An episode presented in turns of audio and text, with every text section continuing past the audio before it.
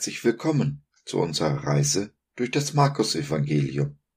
Ich bin Josef, dein Begleiter auf dieser Reise und freue mich, dass du dich mit auf den neuen Weg machst. Wir wollen Kapitel für Kapitel durch das Evangelium von Markus wandern, hier und da stehen bleiben, Fragen stellen und versuchen, Antworten zu finden.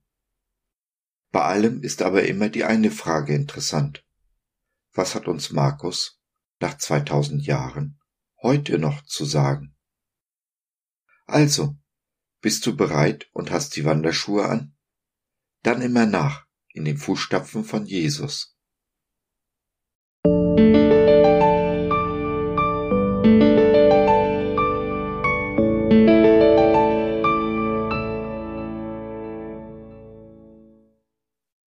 Mit Markus auf dem neuen Weg. Kapitel 2 Eine Reise durch das Markus-Evangelium. Durchs Dach gebrochen. Vers 1 bis 12. Und nach etlichen Tagen ging er wieder nach Kapernaum, und es wurde bekannt, dass er im Hause war. Und es versammelten sich viele, so dass sie nicht Raum hatten, auch nicht draußen vor der Tür, und er sagte ihnen das Wort. Und es kamen einige, die brachten zu ihm einen Gelähmten, von Vieren getragen. Und da sie ihn nicht zu ihm bringen konnten wegen der Menge, deckten sie das Dach auf, wo er war, gruben es auf und ließen das Bett herunter, auf dem der Gelähmte lag. Da nun Jesus ihren Glauben sah, sprach er zu dem Gelähmten, Mein Sohn, deine Sünden sind dir vergeben. Es saßen da aber einige Schriftgelehrte und dachten in ihrem Herzen, wie redet der so? Er lästert Gott. Wer kann Sünden vergeben als Gott allein? Und Jesus erkannte alsbald in seinem Geist, dass sie so bei sich selbst dachten und sprach zu ihnen, Was denkt ihr solches in euren Herzen? Was ist leichter, zu dem Gelähmten zu sagen, dir sind deine Sünden vergeben, oder zu sagen, steh auf, nimm dein Bett und geh hin. Damit ihr aber wisst, dass der Menschensohn Vollmacht hat, Sünden zu vergeben auf Erden, sprach er zu dem Gelähmten, ich sage dir, steh auf, nimm dein Bett und geh heim. Und er stand auf und nahm sogleich sein Bett und ging hinaus vor aller Augen, so dass sie sich alle entsetzten und Gott priesen und sprachen, wir haben solches noch nie gesehen. Es ist wieder voll bei Jesus, so voll, dass die fünf Freunde nicht zu ihm kommen können. Aber der, den sie tragen, ist gelähmt, und sie wissen, bei Jesus ist Heilung. Von wem die Initiative ausging, erfahren wir nicht. Wollte der Gelähmte zu Jesus? War es die Idee eines seiner Freunde? Jedenfalls fassen sie den Plan, wenn nicht durch die Tür, dann durch das Dach. Das war im alten Israel kein allzu großes Problem, denn die Dächer waren flach, begehbar und leicht abzudecken. Dennoch ganz schön dreist. Aber Not macht erfinderisch. Wohl dem, der solche Freunde hat, die aus Mitgefühl tätig werden, dich in deiner Not nicht alleine lassen. Freunde, auf die man sich verlassen kann. Lasst sie uns als Vorbild nehmen, um unseren Nächsten genauso ein Freund zu sein. Aber auch Jesus reagiert, mal wieder, ungewöhnlich. Er vergibt dem Gelähmten seine Sünden. Denn was hilft es dem Menschen, die ganze Welt zu gewinnen und Schaden zu nehmen an seiner Seele? Kapitel 8, Vers 36 oder anders gesagt, was nützt es dir, wenn du laufen kannst, aber in der Hölle endest? Das war auch den Schriftgelehrten klar.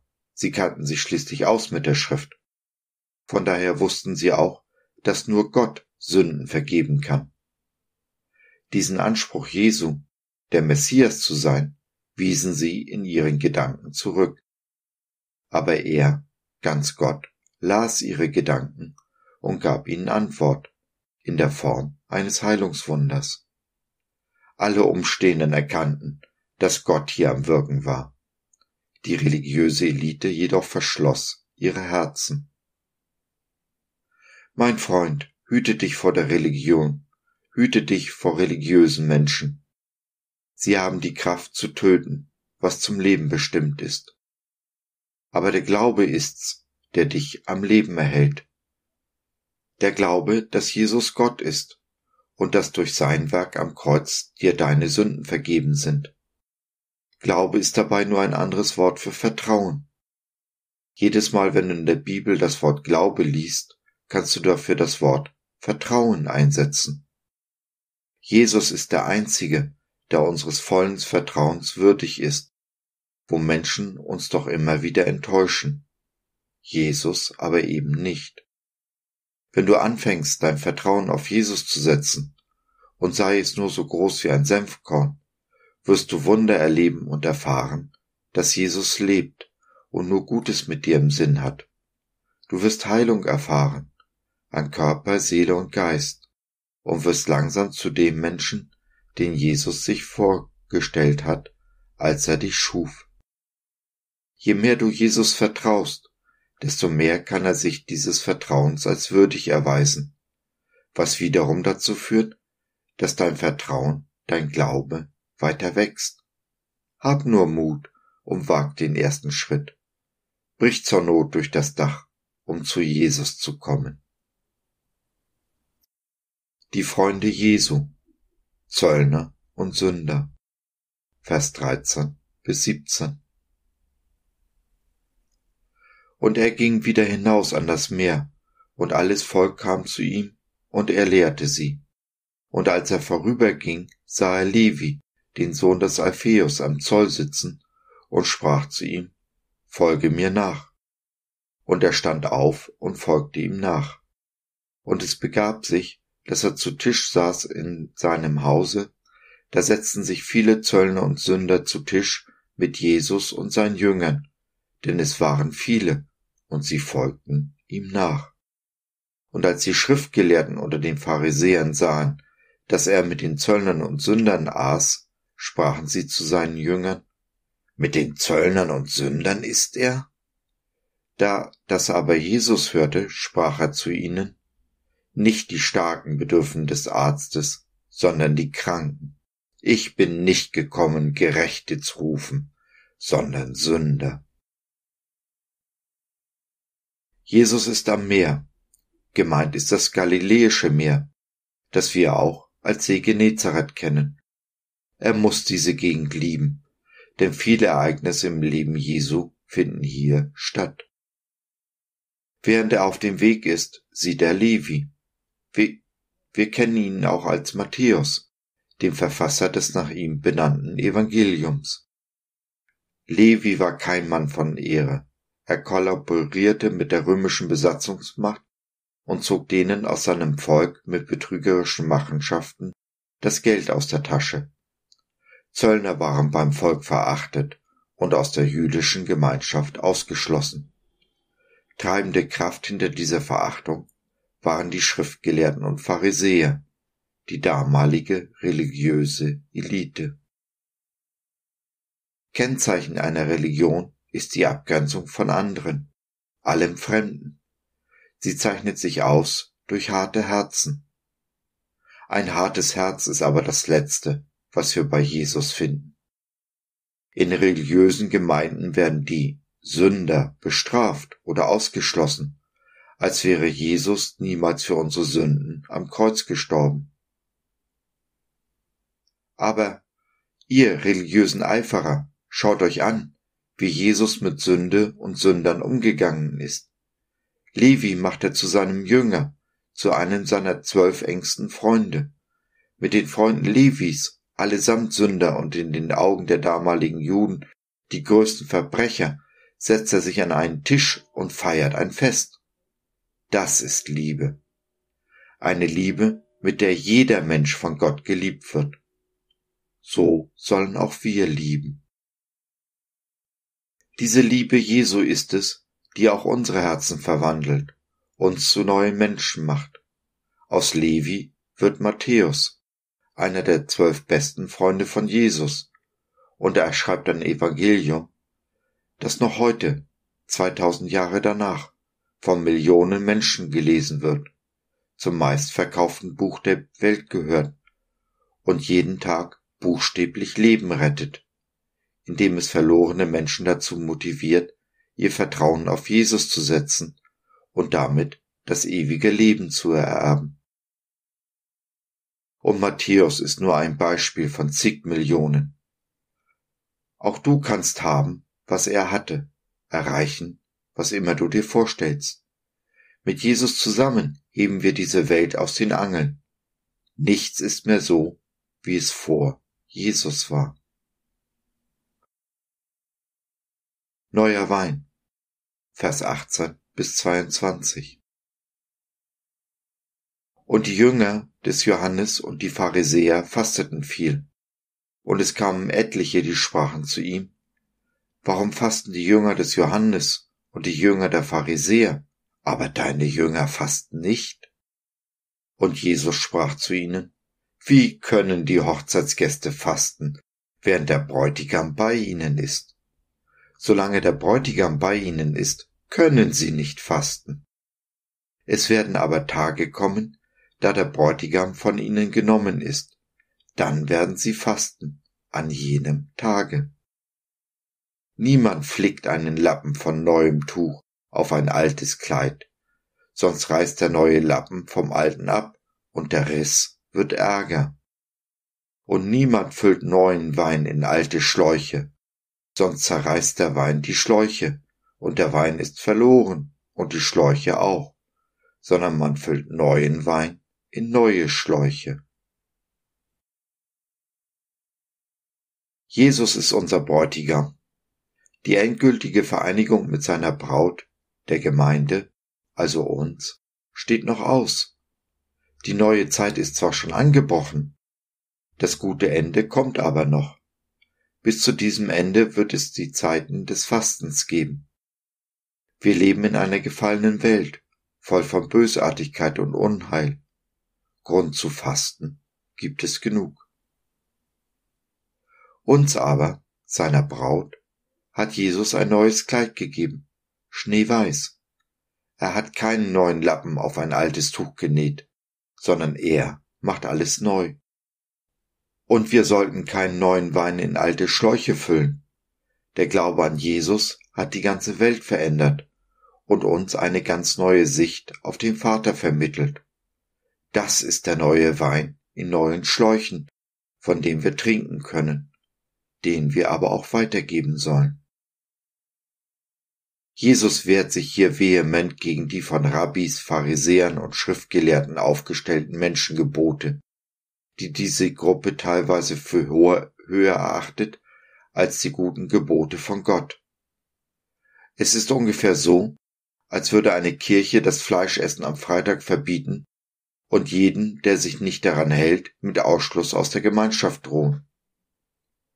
Wir werden noch öfter erleben, wie Jesus diese Menschengebote der religiösen Elite mit voller Absicht bricht. Er protestiert damit gegen das Unrecht, die Unmenschlichkeit und Herzlosigkeit dieser absurden Vorschriften, die Gottes gutem Willen für die Menschen entgegenstehen. Für Jesus gibt es nur ein Gesetz, und das sind die Gebote Gottes. Alles andere hat sich dem unterzuordnen. Was sich über Gottes geoffenbarten Willen erhebt, dem verweigern wir uns, genau wie unser großes Vorbild Jesus und wie es sein Jünger Petrus und die Apostel vor der religiösen Elite proklamieren. Man muss Gott mehr gehorchen als dem Menschen. Apostelgeschichte 5, Vers 29b. Aus uns heraus aber schaffen wir das nicht. Kein Mensch ist in der Lage, die Gebote Gottes zu halten. Aber auch dafür hat Jesus eine Lösung. Er nimmt durch seinen Heiligen Geist Wohnung in unseren Herzen. Dieser führt und leitet uns nicht nur, sondern befähigt uns auch, dem Willen Gottes zu tun. Sonntagsruhe. Vers 23 bis 28. Und es begab sich, dass er am Schabbat durch die Kornfelder ging, und seine Jünger fingen an, während sie gingen, Ehren auszuraufen. Und die Pharisäer sprachen zu ihm, Sieh doch, warum tun deine Jünger am Schabbat, was nicht erlaubt ist?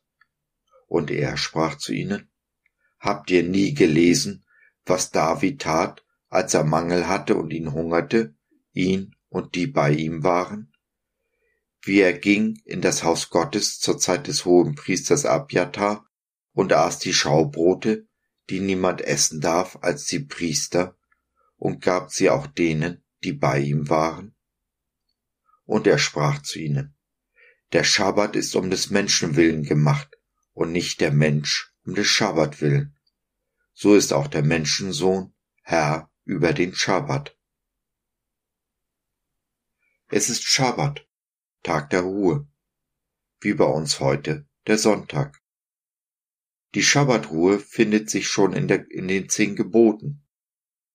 Aber was als Tag der Ruhe und Anbetung vor Gott geplant war, wurde den alten Juden zur Last, bedingt durch mehr als 1500 Vorschriften, was an diesem Tag erlaubt war und was nicht. Diese kamen nicht von Gott, sondern wurden den Juden von der religiösen Elite als Last auferlegt. Dabei geriet das Wohl der Menschen und der eigentliche Sinn des Schabbats aus den Augen. Jesus stellt nun die wahre Relation wieder her. Der Schabbat ist um des Menschen willen gemacht. Unser Geist, unsere Seele und unser Körper brauchen diese Ruhe. Lass sie dir nicht nehmen. Jesus ist unter anderem dafür gestorben. Indem er sich den Titel Menschensohn gibt, gibt Jesus sich als Messias, den Retter Israels und der Welt zu erkennen. Vergleiche Daniel Kapitel 7 Verse 13 bis 18.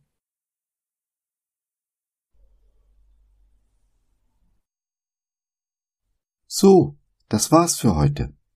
Danke, dass du dir die Zeit genommen hast. Wir hoffen, wir konnten deinen Geist anregen und du konntest etwas für dich mitnehmen. Wenn du in unsere Community Jesus at Home reinschnuppern möchtest, Fragen, Anregungen und oder Kritik hast, dann besuch uns doch im Web www.gott.biz. Hier findest du nicht nur Gemeinschaft, Menschen, die den Glauben leben und mit dir teilen wollen, sondern auch viel Interessantes rund um den Glauben so zum Beispiel unsere Galerie mit vielen mutmachenden Karten. Wenn dir die eine oder andere gefällt, schicken wir sie dir gerne zu. Kostenfrei natürlich. Also, schau rein, lass von dir hören. Wir würden uns sehr freuen. Bis dahin, alles Liebe, dein Josef.